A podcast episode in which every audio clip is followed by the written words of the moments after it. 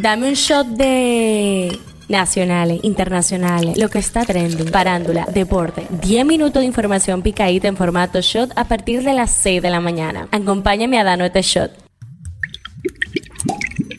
Buen día, hoy es lunes 21 de noviembre, soy Gabriela Lau y esto es el Shot Diario. Espero que esta semana inicien con mucha energía. Arrancamos con un resumen de todo lo que pasó, que de hecho pasó mucho, pero aquí te lo picamos. El tema que está caliente aquí. El ministro de Interior y Policía, Chu Vázquez, ha estado en la palestra pública últimamente con los anuncios que ha ofrecido. Esta vez no fue la excepción tras anunciar este sábado una nueva medida de no permitir ruidos a partir de las 10 de la noche en los sectores del Distrito Nacional. Esta medida fue altamente criticada en las redes sociales, pues muchos afirman que esto no hará que disminuya la delincuencia y la inseguridad que vive actualmente el país. Sin embargo, otros dicen que la medida tardó en llegar, no necesariamente para frenar la delincuencia, sino como una medida para instaurar el orden, pues con el kitipo y el musicón que hay en las calles de nuestro país, muchos no pueden dormir en paz. Luego Chu sale diciendo que esta medida no fue idea suya, sino de las comunidades. ¿Cuánto palo le dieron por decir eso también? Pero, ¿qué dice la oposición? Abel Martínez dijo que el gobierno es el que más hace ruido. No hay mayor ruido que cuando te secuestran un familiar. No hay peor ruido que cuando matan un pariente, lo secuestran, lo violan o lo desaparecen, enfatizó. En fin, un juego de palabras. Ante los recientes hechos de violencia y criminalidad registrados en las últimas semanas en el país, el presidente Luis Abinader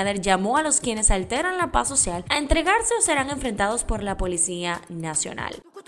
El tema que está caliente allá. Y con esta canción podemos decir de manera oficial que estamos ya en Mundial de Fútbol. Este año se está celebrando en Qatar, un pequeño país árabe que produce petróleo. Ya ustedes saben lo que eso significa. Pero este evento empezó con polémicas y un sinnúmero de controversias. Qatar tiene una cultura muy estricta y tradicional. Eso de lo más seguro lo has podido ver en las noticias. Por ejemplo, no se venderá cerveza en los estadios y se supone que si se vendería, pero se barajó. Y es porque en su país no tienen una cultura de beber alcohol, solo los que tienen permiso especial. Esto no se queda ahí. Para ellos la homosexualidad es un pecado o un daño a la mente. Por eso cualquier acto de homosexualidad estará penado con hasta 10 años de cárcel. Y ni se te ocurra sacar una bandera de orgullo gay porque hay lío. Está totalmente prohibido. No es tarjeta roja solo para los homosexuales porque cualquier demostración pública de intimidad como besos o abrazos están totalmente prohibidas. Igual cualquier acto de intimidad, sin importar la preferencia sexual, fuera del matrimonio, está castigado por ley. Aunque claro, la comunidad gay está más limitada porque de 69 hoteles de la lista oficial del Mundial, solo 33 aceptaron acoger parejas del mismo sexo. Y como si de una novela pareciera sacado, el director de comunicación de la FIFA declaró que es gay a un día del Mundial. Ustedes se estarán preguntando, ¿por qué decidieron hacerlo en un país que fuñe tanto? Y bueno, la elección de la sede se hace por votación. Varios países hacen sus propuestas y después los miembros del comité ejecutivo de la FIFA eligen. Esto se decidió en el 2010, wow, hace mucho. Y en ese entonces comenzaron las acusaciones de que se repartieron sobornos para que votaran votaran a favor del país. Pero nada, llegó el 2022 y ahora es que mucha gente se está enterando de esto. Qatar no tenía la infraestructura necesaria para celebrar este mundial, pero como ellos tienen su dinero, pudieron construir y tener eso listo para hoy. Se dice que explotaron a los trabajadores inmigrantes que construyeron la infraestructura mundialista y los estadios al punto de estar muriendo en las obras. La prensa publicó que al menos 6.500 trabajadores extranjeros habían muerto. Es por esto que muchos artistas como Dua Lipa y Shakira rechazaron presentarse porque entienden que Qatar ha violado los derechos humanos de muchos. Sin embargo, hay otros que dijeron que sí,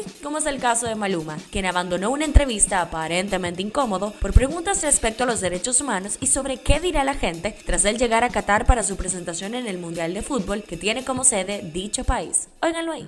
You know, I must ask you, um, Shakira and uh, Dua Lipa refused to take part in this World Cup due to the bad record Qatar regarding human rights. And obviously people think, what, Maluma, don't you have problem with, with human rights violation on this country? Yeah, but it's something that I can't resolve. I just came here to enjoy life, enjoy soccer. The party of soccer is not is not actually something that I have to be involved with. I'm here enjoying my music and uh, beautiful life playing soccer too.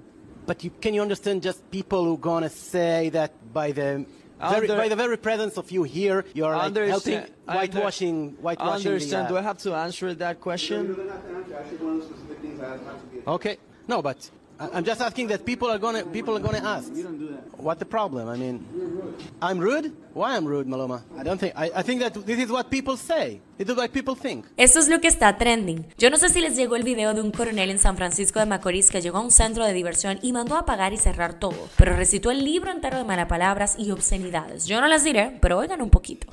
¡Apaga la mierda, coñazo, coño! ¿No te mandan a cerrar esta mierda, coño? ¡Todo el mundo para afuera! El director de la Policía Nacional, Eduardo Alberto Ten, lo dejó sin funciones por actuar apartado de los lineamientos institucionales. Y hablando de centros de diversiones cerrados, los ejecutivos de la discoteca La Santa Lounge han decidido mantenerla cerrada hasta que el Ministerio de Interior y Policía levante las restricciones de venta de bebidas alcohólicas en la provincia de Santo Domingo. La Embajada de Estados Unidos, a través de un comunicado, afirmó estar preocupada por el trato desigual basado en su color de piel que han recibido estadounidenses que viajan a la República Dominicana por parte de autoridades de inmigración locales. Y para rematar, el gobierno haitiano condenó este domingo el trato vergonzoso e inhumano que reciben sus ciudadanos en República Dominicana, país que ha deportado a miles de haitianos indocumentados en las últimas semanas.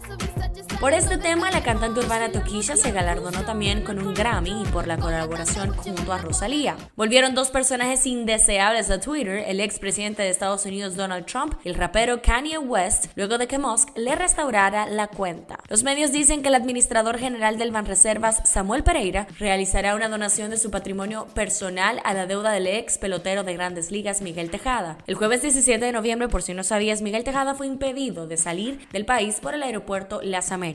Sobre Tejada existía una orden de captura por una acusación por presuntamente emitir cheques sin fondo. En las efemérides, hoy es el Día Mundial de la Televisión. Un shot deportivo. Benzema se pierde el Mundial por una lesión en el cuádriceps de la pierna izquierda. ¿Qué pasó ayer en el Mundial? Ecuador amargó la fiesta de Qatar. El equipo sudamericano doblegó el domingo 2 a 0 al anfitrión de la primera Copa Mundial que se disputa en una nación árabe. Un dato interesante es que en 92 años de historia del torneo, Ecuador se convirtió en el primer verdugo de un equipo anfitrión en el partido inaugural. Desde el shot estaremos dándole seguimiento para que todos los aficionados del fútbol que nos escuchan estén informados. Por otro lado, en la Fórmula 1 se apaga la luz de uno de los pilotos más brillantes en la historia del deporte. Sebastián Vettel anunció su retiro a los 35 años de edad. Estreno del día. 1899 es una de las series más esperadas de Netflix, ya está disponible en la plataforma. Si te gustó Dark, es muy probable que está también, pues es de los mismos creadores de la exitosa serie. Cifra del día,